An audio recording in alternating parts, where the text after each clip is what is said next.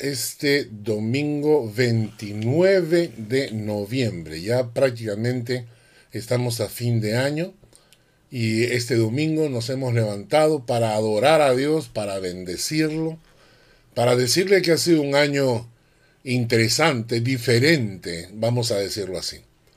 A pesar de la pandemia y a pesar de la cuarentena, el Señor ha estado con nosotros y el Señor nos ha protegido y el Señor nos ha cuidado. El día de hoy vamos a hacer un estudio sobre el Salmo 29.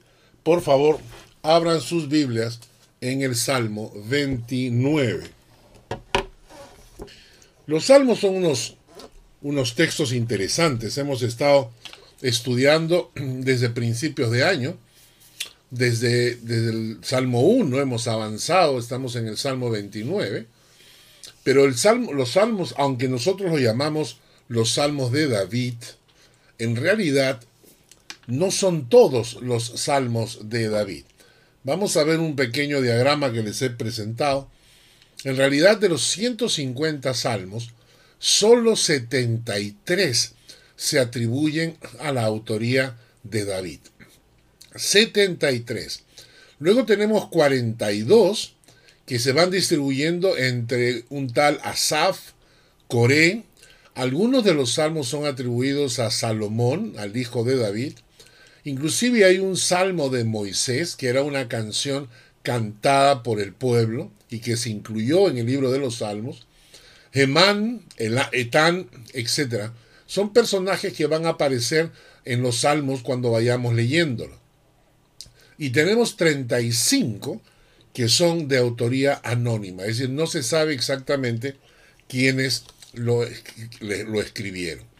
Por esto es importante que cada vez que estudiamos un, un salmo sepamos quién lo ha escrito.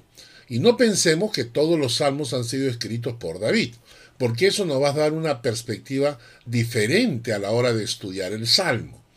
Y en segundo lugar, acabamos de descubrir que los salmos entonces, todos los salmos, no fueron escritos por David, sino que el libro de los Salmos fue una recopilación de cantos y poemas que el pueblo hebreo usaba para recordar las hazañas y las proezas que Dios había hecho con su pueblo. Entonces, el libro de los Salmos, los 150 salmos, son una recopilación, cantos, poesías, que recordaban el obrar de Dios en el pueblo de Israel. El día de hoy nos toca el Salmo 29.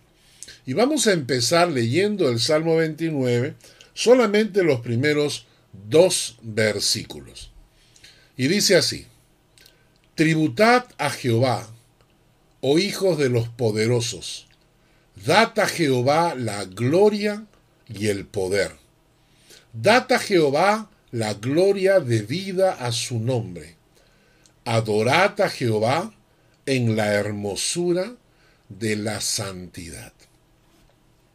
Estos dos primeros versículos del Salmo 29 tienen pasajes paralelos, es decir, como eran canciones conocidas en el pueblo de Israel, estas canciones de vez en cuando aparecen como parte de otros textos. O sea, se mencionaban estos cantos en otras circunstancias. Por ejemplo, en el Salmo 96, del versículo 7 al 9. Dice así, Salmo 96, versículo 7 al 9. Tributad a Jehová, oh familias de los pueblos. Dad a Jehová la gloria y el poder. Dad a Jehová la honra debida a su nombre. Traed ofrendas. Venid a sus atrios Adorad a Jehová en la hermosura de la santidad. Temed delante de él toda la tierra. Por ejemplo, en este salmo que es paralelo, se dice, tributad a Jehová, oh familias de los pueblos. En el salmo 29 se dice, oh hijos de los poderosos. En el salmo 96 se dice, oh familias de los pueblos. Luego se repite lo mismo. Data Jehová la gloria y el poder, exactamente igual. data Jehová la honra debida a su nombre. En este pasaje se utiliza la palabra honra. En el pasaje 29, en el Salmo 29 se dice, data Jehová la gloria debida a su nombre. Y vamos a ver que en el griego esta palabra gloria significa honra. Entonces el Salmo 96 es más exacto. Data Jehová la honra debida a su nombre. Luego, en el Salmo 96 se añade una frase que no está en el Salmo 29. Traed ofrendas y venid a sus atrios. Eso no aparece en el Salmo 29. Por último, aparece adorad a Jehová en la hermosura de la santidad y en el Salmo 96 aparece adorad a Jehová en la hermosura de la santidad. Temed delante de él toda la tierra. Son pasajes paralelos, pero más o menos iguales. Es decir, en el Salmo 96 tienes dos o tres diferencias, ¿no? O familias de los pueblos es una, traed ofrendas y venid a sus atrios es otra, y eh, temed delante de él toda la tierra. Y otro pasaje paralelo es Primera de Crónicas, capítulo 16, versículo 28 al 30. Tributad a Jehová, oh familias de los pueblos, dad a Jehová gloria y poder, dad a Jehová la honra debida a su nombre, traed ofrenda y venid delante de él, postraos delante de Jehová en la hermosura de la santidad, temed en su presencia toda la tierra. Prácticamente Primera de Crónicas 16 es una copia del Salmo 96.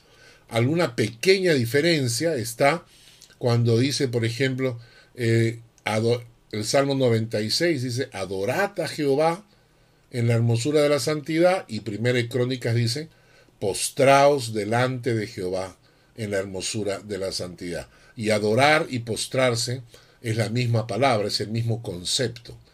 ¿De acuerdo? Entonces, vamos a analizar el Salmo 29. Tributad a Jehová, oh hijos de los poderosos. Dad a Jehová la gloria y el poder.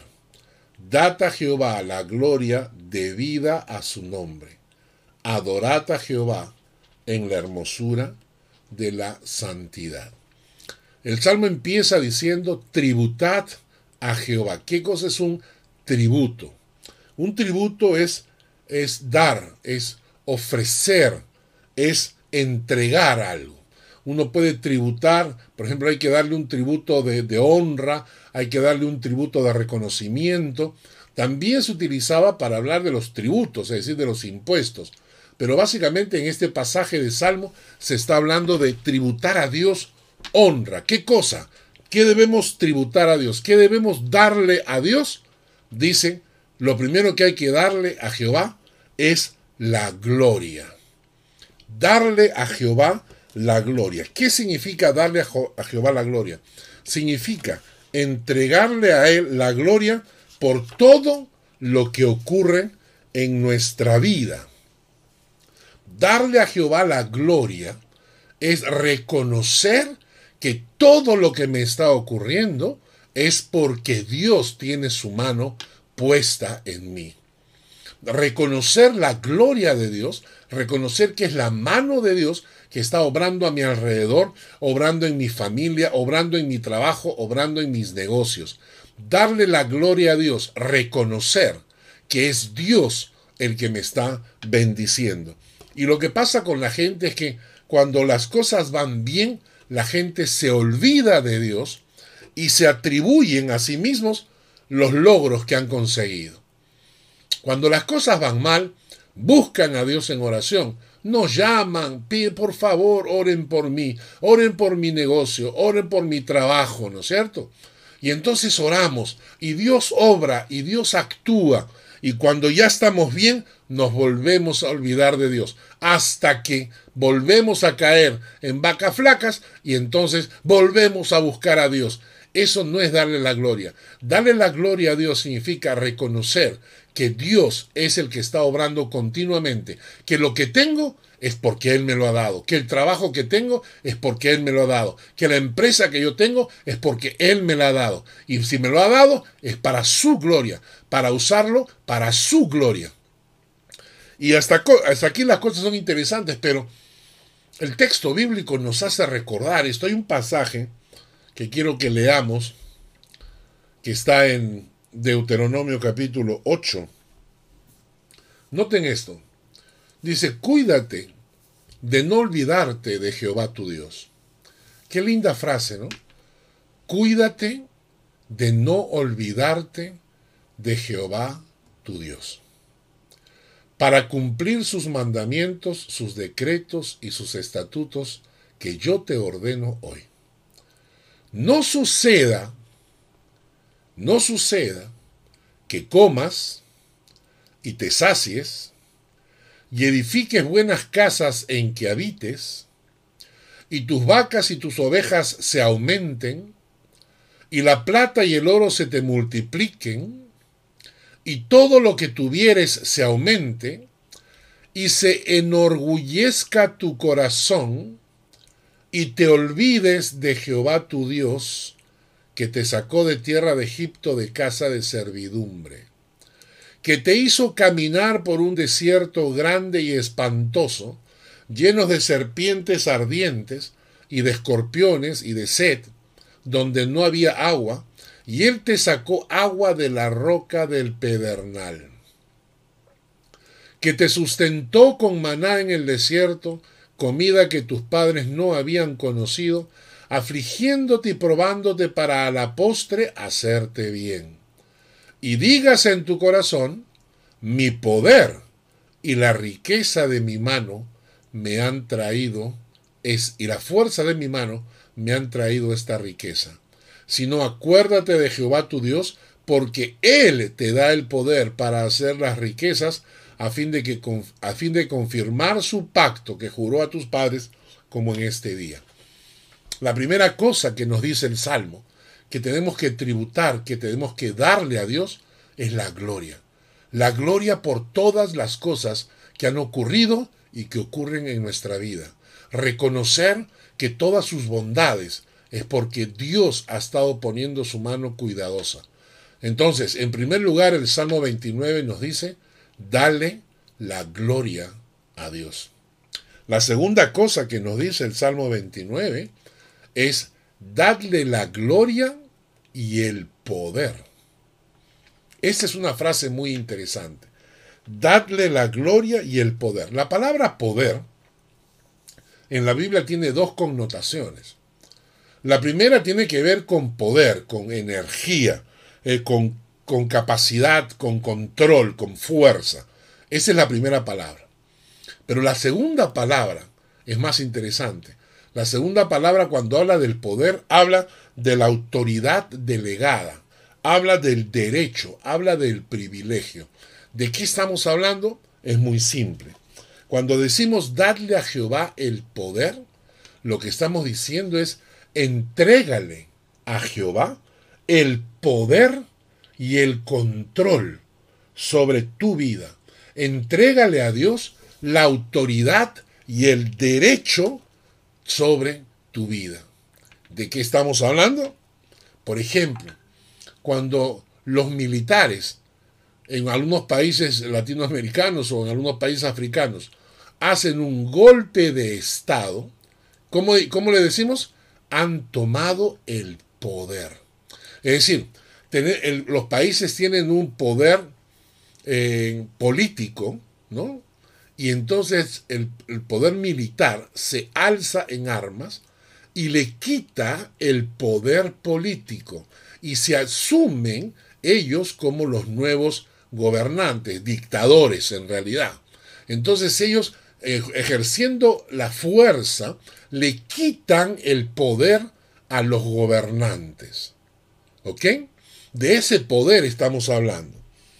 Por ejemplo, ahora Donald Trump que durante cuatro años ha gobernado los Estados Unidos, ahora ha perdido las elecciones y ahora tiene que entregar el poder.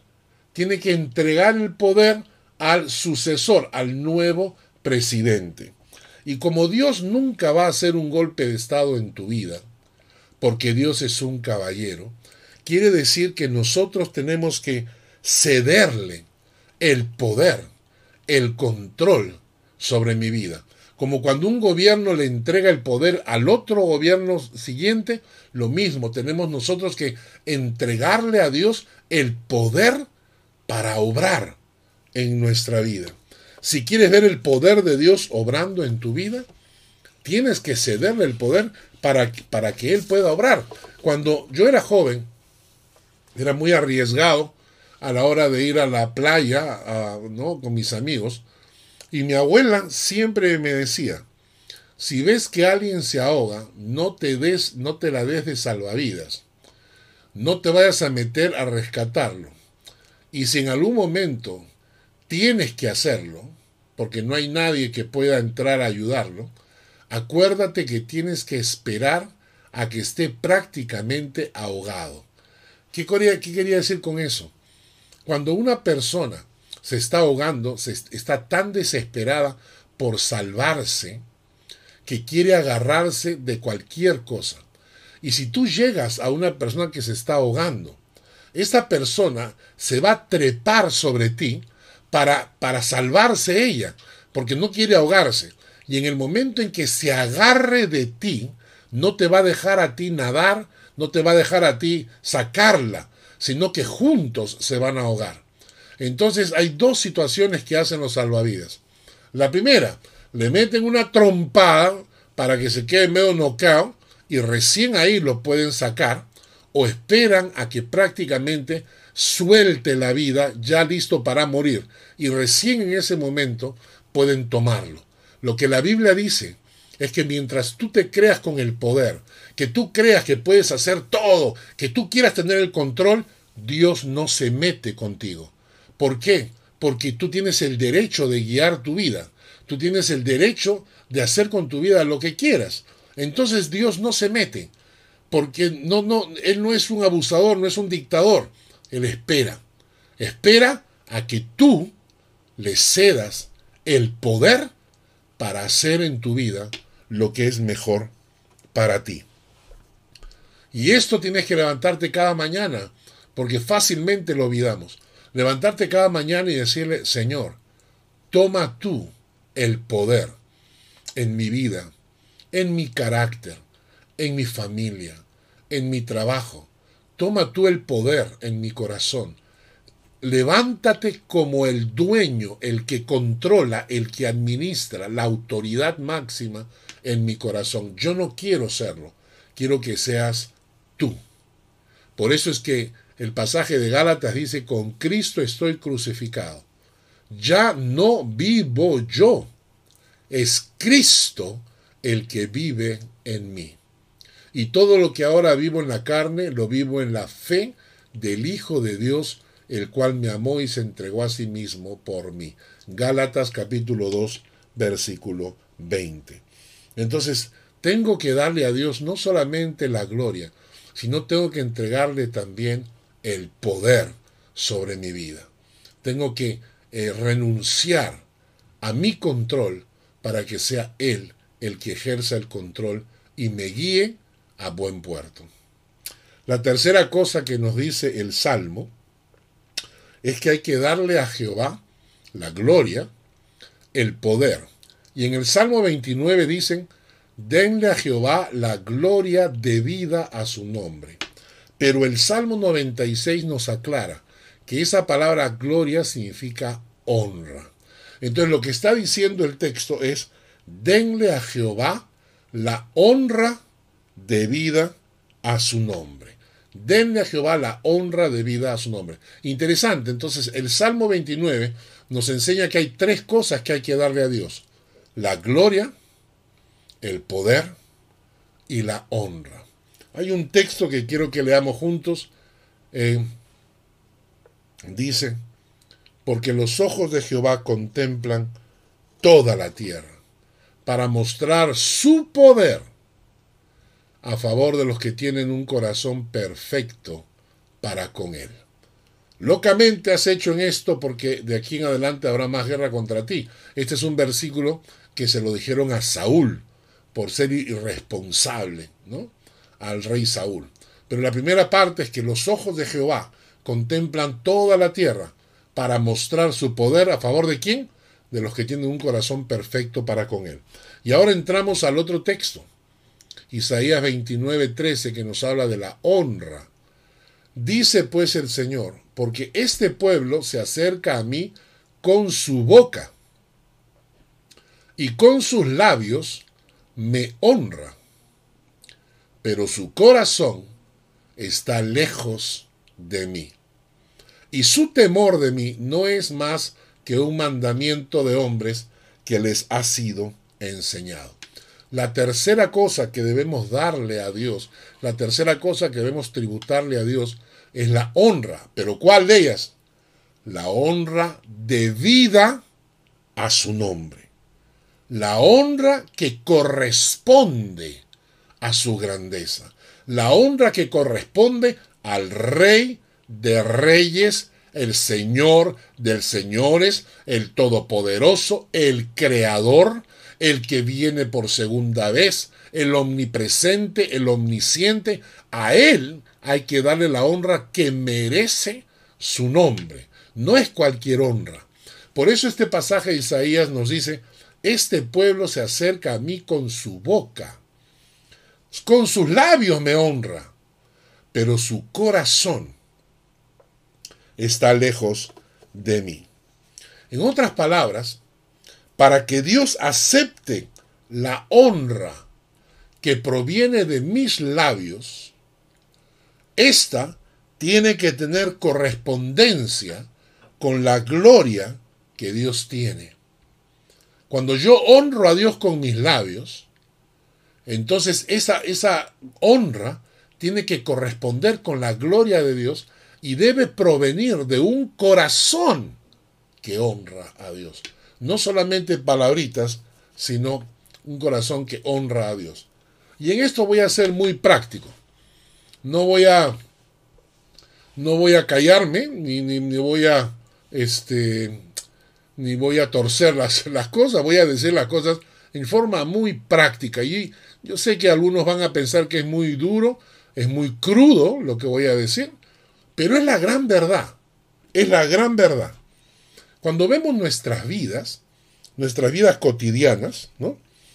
¿Qué hacemos? Por ejemplo, si yo quiero comprarme algo que me gusta. Pensemos las señoras, señoritas que están escuchando. Quieres comprarte una cartera, un vestido, una blusa, un par de zapatos, que son los que te gustan, pero te gustan de verdad. ¿Qué vas a hacer? Vas a invertir tiempo, esfuerzo y dinero. Tiempo, esfuerzo y dinero vas a trabajar para ahorrar, luego vas a tomar tu taxi o te vas a ir en el bus al centro comercial y cuando veas el par de zapatos lo vas a comprar. No importa lo que cuesten. ¿Por qué? Porque tu corazón está en ese par de zapatos. Cuando tú quieres conquistar a una, a una chica, ¿qué haces? Inviertes tiempo, esfuerzo y dinero. Tú agarras y vas, la buscas, la llamas, la invitas, le pagas la cena, te, eh, tú mismo te vas a la peluquería te, para que te corten el pelo, te compras buena ropa. Es decir, cuando tu corazón está ahí, esfuerzo, tiempo y dinero. Es así de simple, ¿no?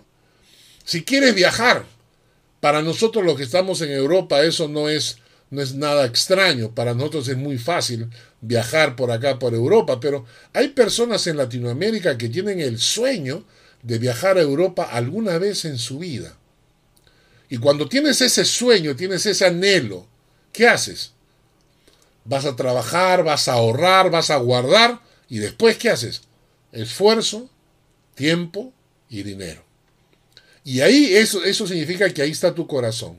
¿Y por qué les digo esto? Porque la gente se asusta cuando hablo de este tema. Pero la verdad es que cuando tú quieres honrar a Dios de corazón, Cuando realmente quieres honrar a Dios de corazón y no de palabrita. No, no, no quieres ser parte de ese pueblo que de labios me honra, sino tú quieres ser realmente una persona que honre a Dios de verdad. Todo esto se traduce, se ve, se nota. ¿Cómo? En el esfuerzo que haces por servir a Dios. En las prioridades que tienes en el uso de tu tiempo y en lo que tú le das al Señor como ofrendas y diezmos. Lo que tú le das. ¿Entendieron? Es lo normal, es lo lógico, pero es la verdad. Esfuerzo, tiempo y dinero. Y es interesante porque yo lo he visto esto a través de, todos, estos, todos estos años como pastor, ¿no? Donde está tu tesoro, ahí está tu corazón. Eso es un hecho. Y los creyentes, yo he visto creyentes que se las quieren dar de muy espirituales y que están bien con el Señor y todo lo demás. Pero yo no me fijo en sus palabras, no me fijo en lo que dicen. Es más, algunos de ellos andan por ahí en las iglesias levantando las manos y diciendo, sí Señor, aleluya, aleluya, acá estamos Señor. ¿no? Si tú me preguntas, yo como pastor de 40 años, ¿en quiénes en la iglesia confías?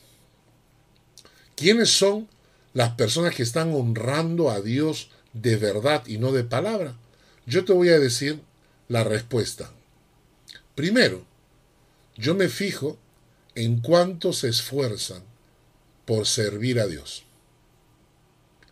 Si no veo esfuerzo alguno, no creo que esa persona esté honrando a Dios en su corazón. De arranque. Si es una persona que es muy complicada, conflictiva, que tiene un montón de excusas, ¿no? Que, que, siempre tiene alguna razón para, para no ayudar, para no servir, para no participar. Yo, él puede decir lo que quiera, él puede decir que, honra a Dios, que ama a Dios, él puede decir lo que quiera. Para, para mí, yo como pastor, yo digo, es mentira. Es mentira. Porque una persona que ama a Dios y que honra a Dios y quiere honrar a Dios como se debe, como debe su nombre, entonces es una persona que se esfuerza por servir a Dios. La segunda cosa interesante es que es una persona que en su tiempo, las prioridades en su tiempo, esto es interesantísimo para mí. Porque si tú, por ejemplo, si tú tienes una novia y no tienes tiempo para ella, automáticamente el mundo entero te dice que no la quieres. Si tú no tienes tiempo para tus hijos o para tu esposa o para tu familia, es lógico que te digan tú no los quieres. Para el Señor es lo mismo. ¿Cuáles son las prioridades en tu tiempo?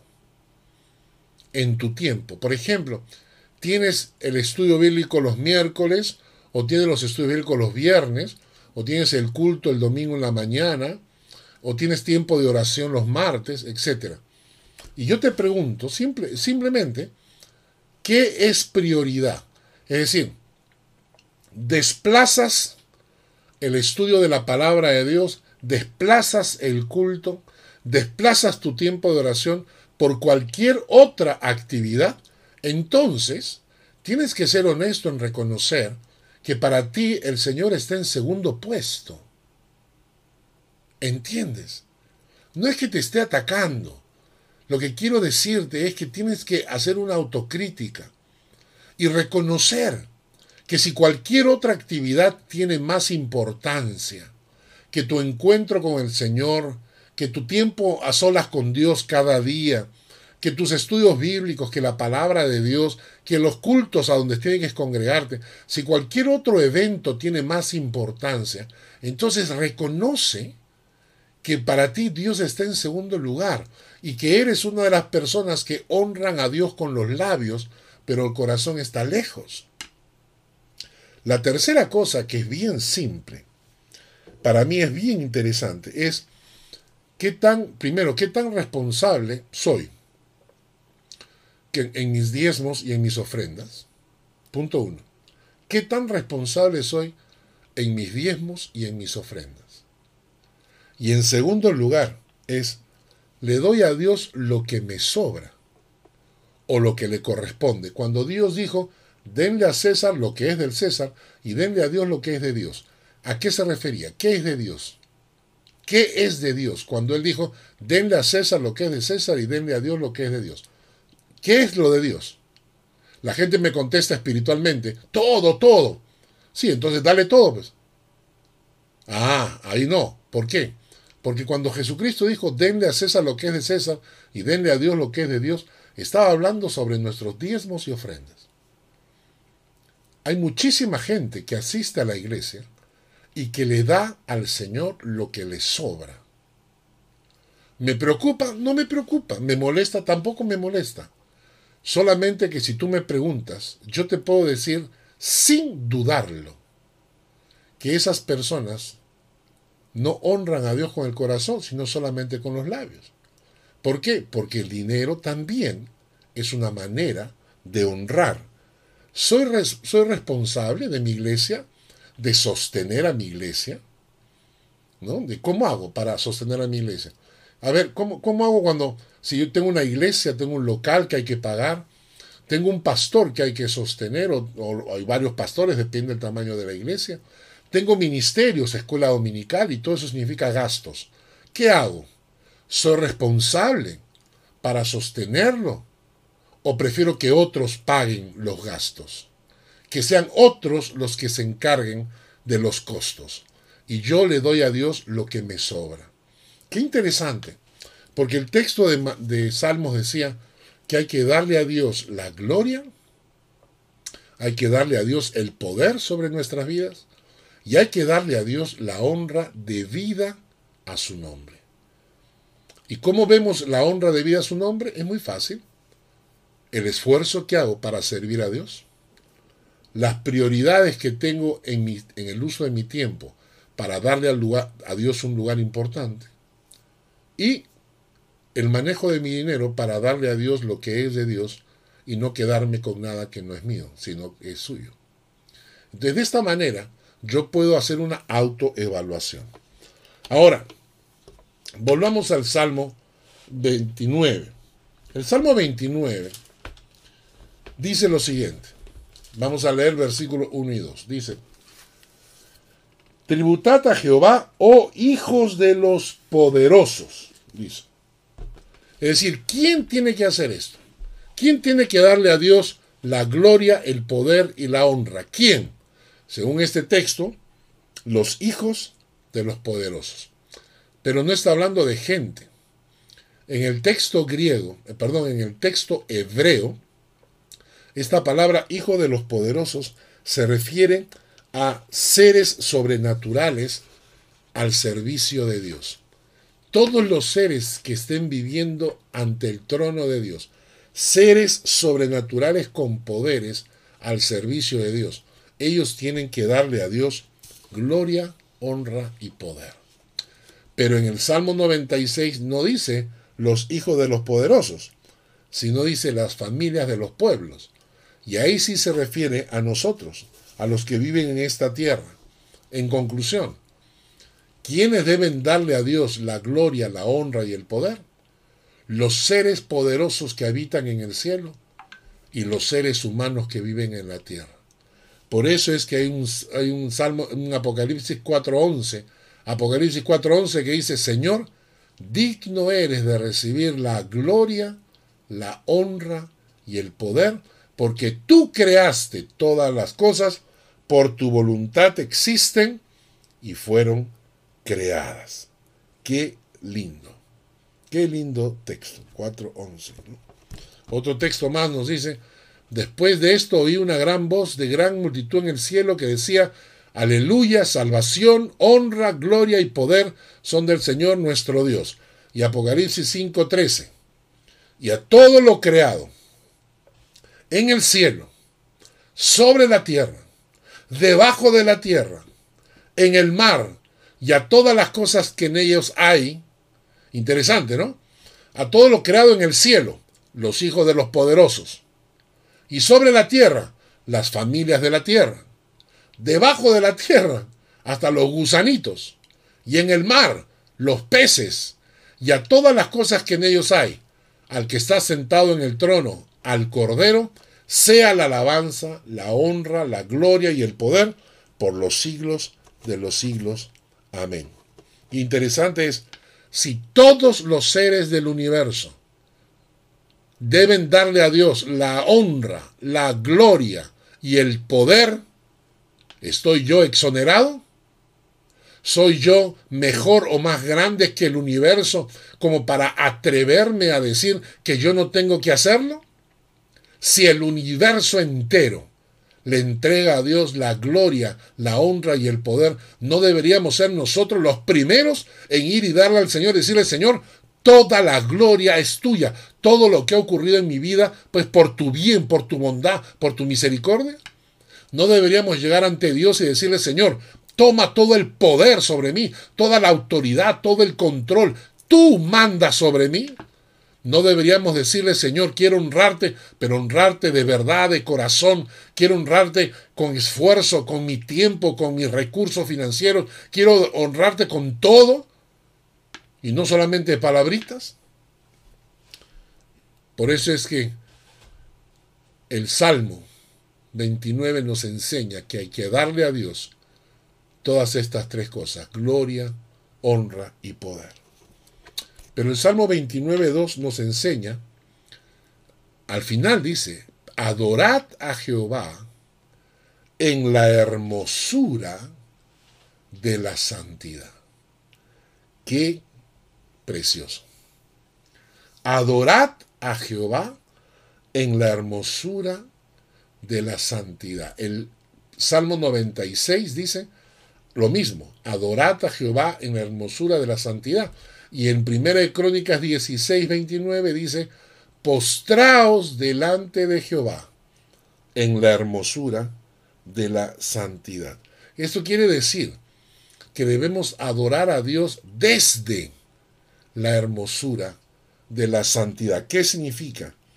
Que no hay adoración que Dios reciba que no provenga de un corazón que persigue la santidad. Es imposible. Podemos estar en la iglesia, levantar nuestras manos, adorar a Dios, pero toda nuestra adoración no llega ante el trono de Dios a menos que brote de un corazón que quiere servir a Dios en santidad. Vivir en santidad no es algo inalcanzable. Vivir en santidad, ya lo hemos visto antes, no es algo que está reservado para gente mística. ¿Qué cosa es el camino de santidad? Ya lo hemos enseñado varias veces. El camino de santidad es simple, no es complicado. El camino de santidad tiene tres características. Honrar a Dios en todos mis actos,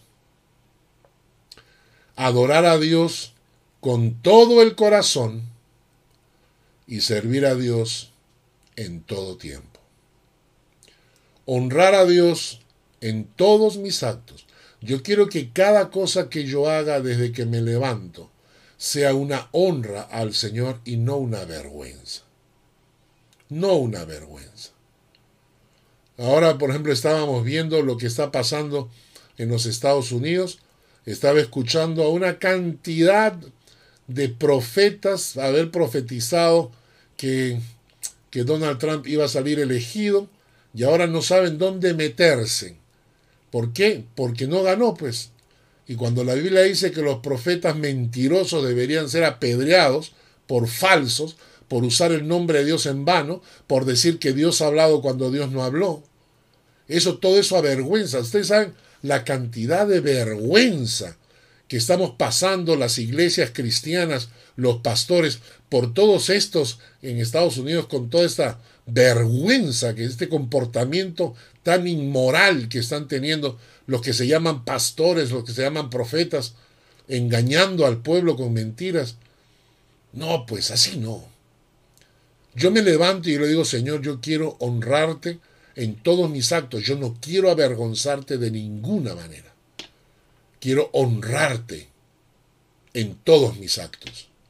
Que mis decisiones, que mi carácter, que mi forma de tratar a mi esposa, que la forma en que trato a mis hijos, todo ello te honre.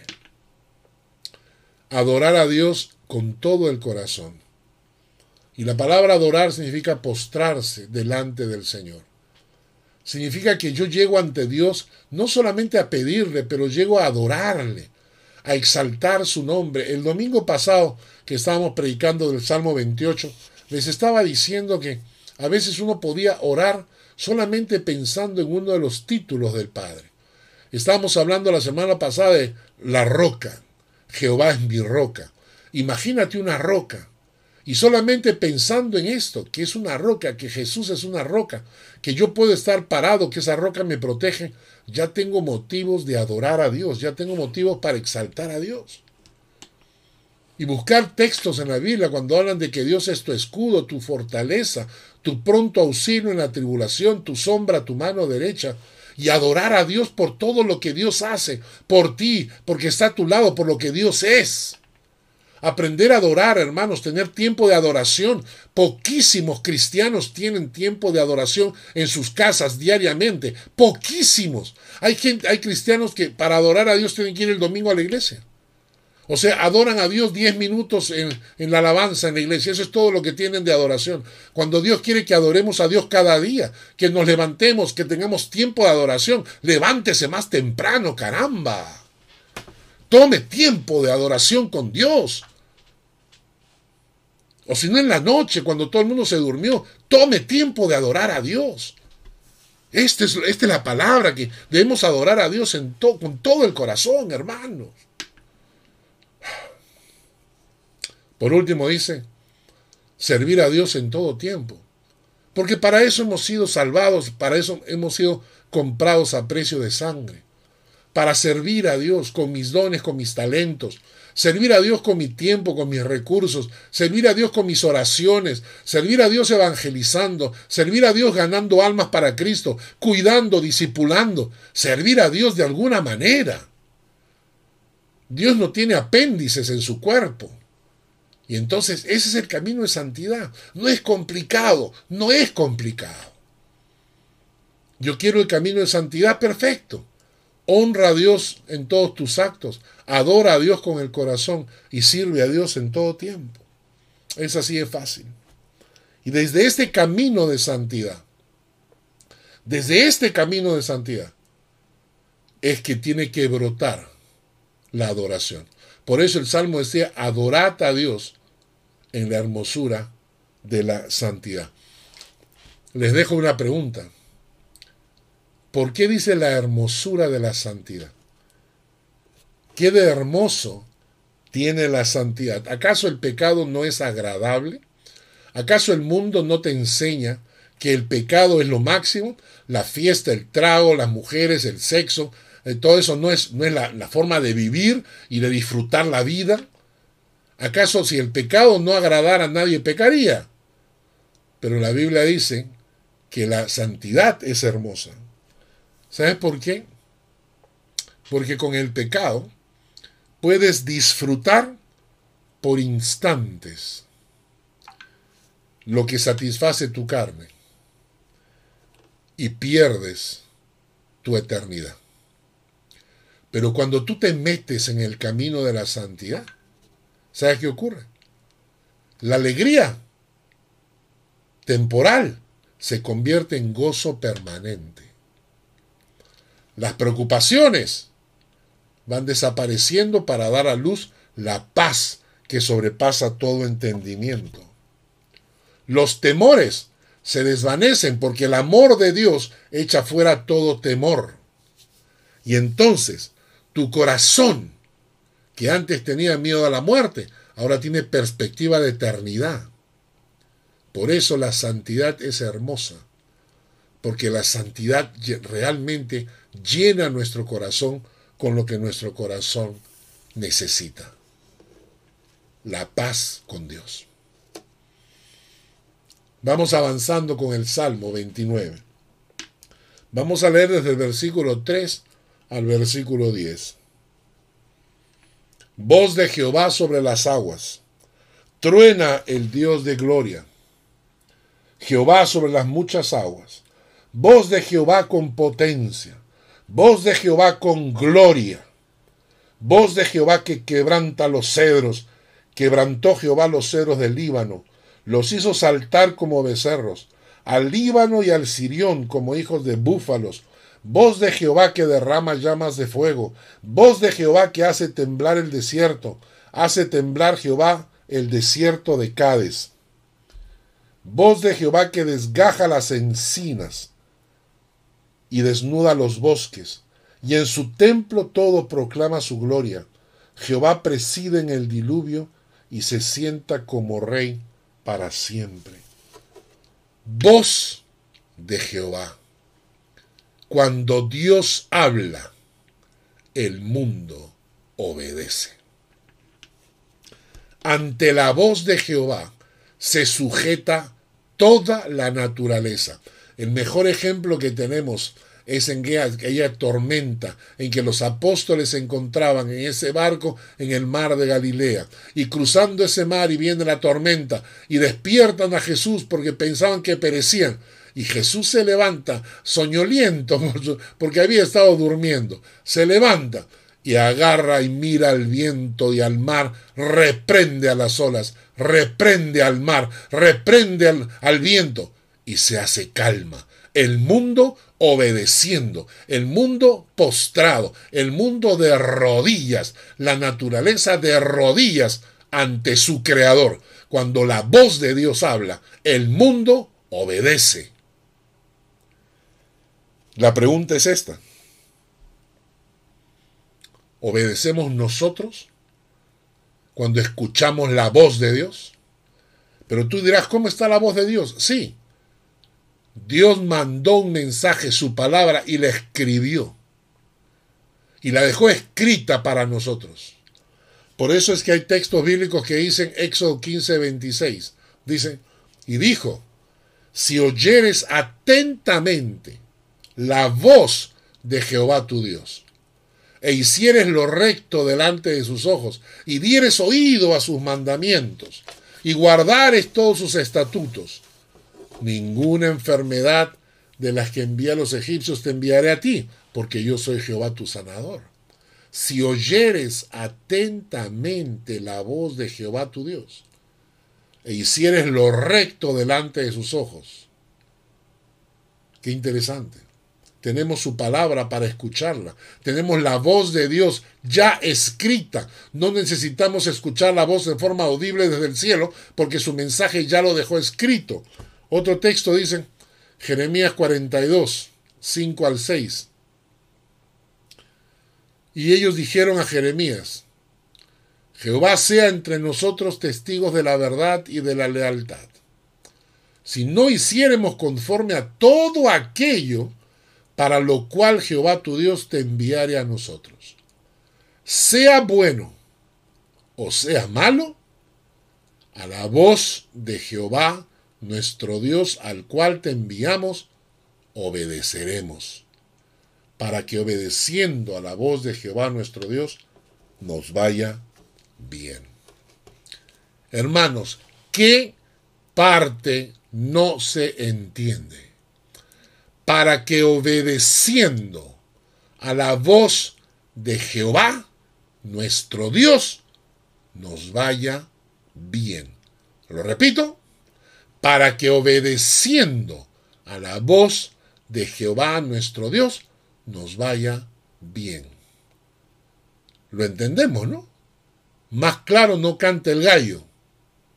Para que obedeciendo a la voz de Jehová nuestro Dios, nos vaya bien. Terminamos el Salmo 29, versículo 11.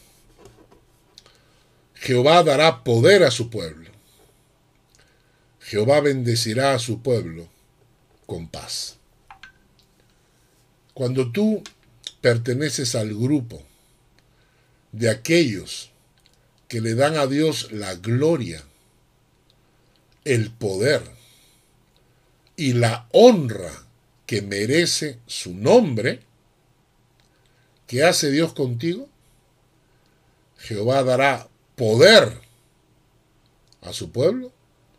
Jehová bendecirá a su pueblo con paz.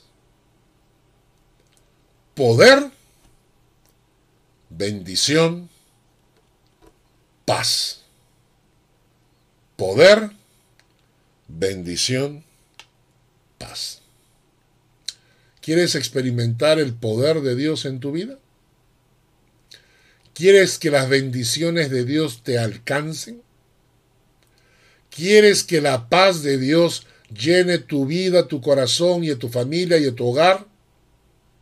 Entonces empecemos por tributarle y darle a Dios la gloria,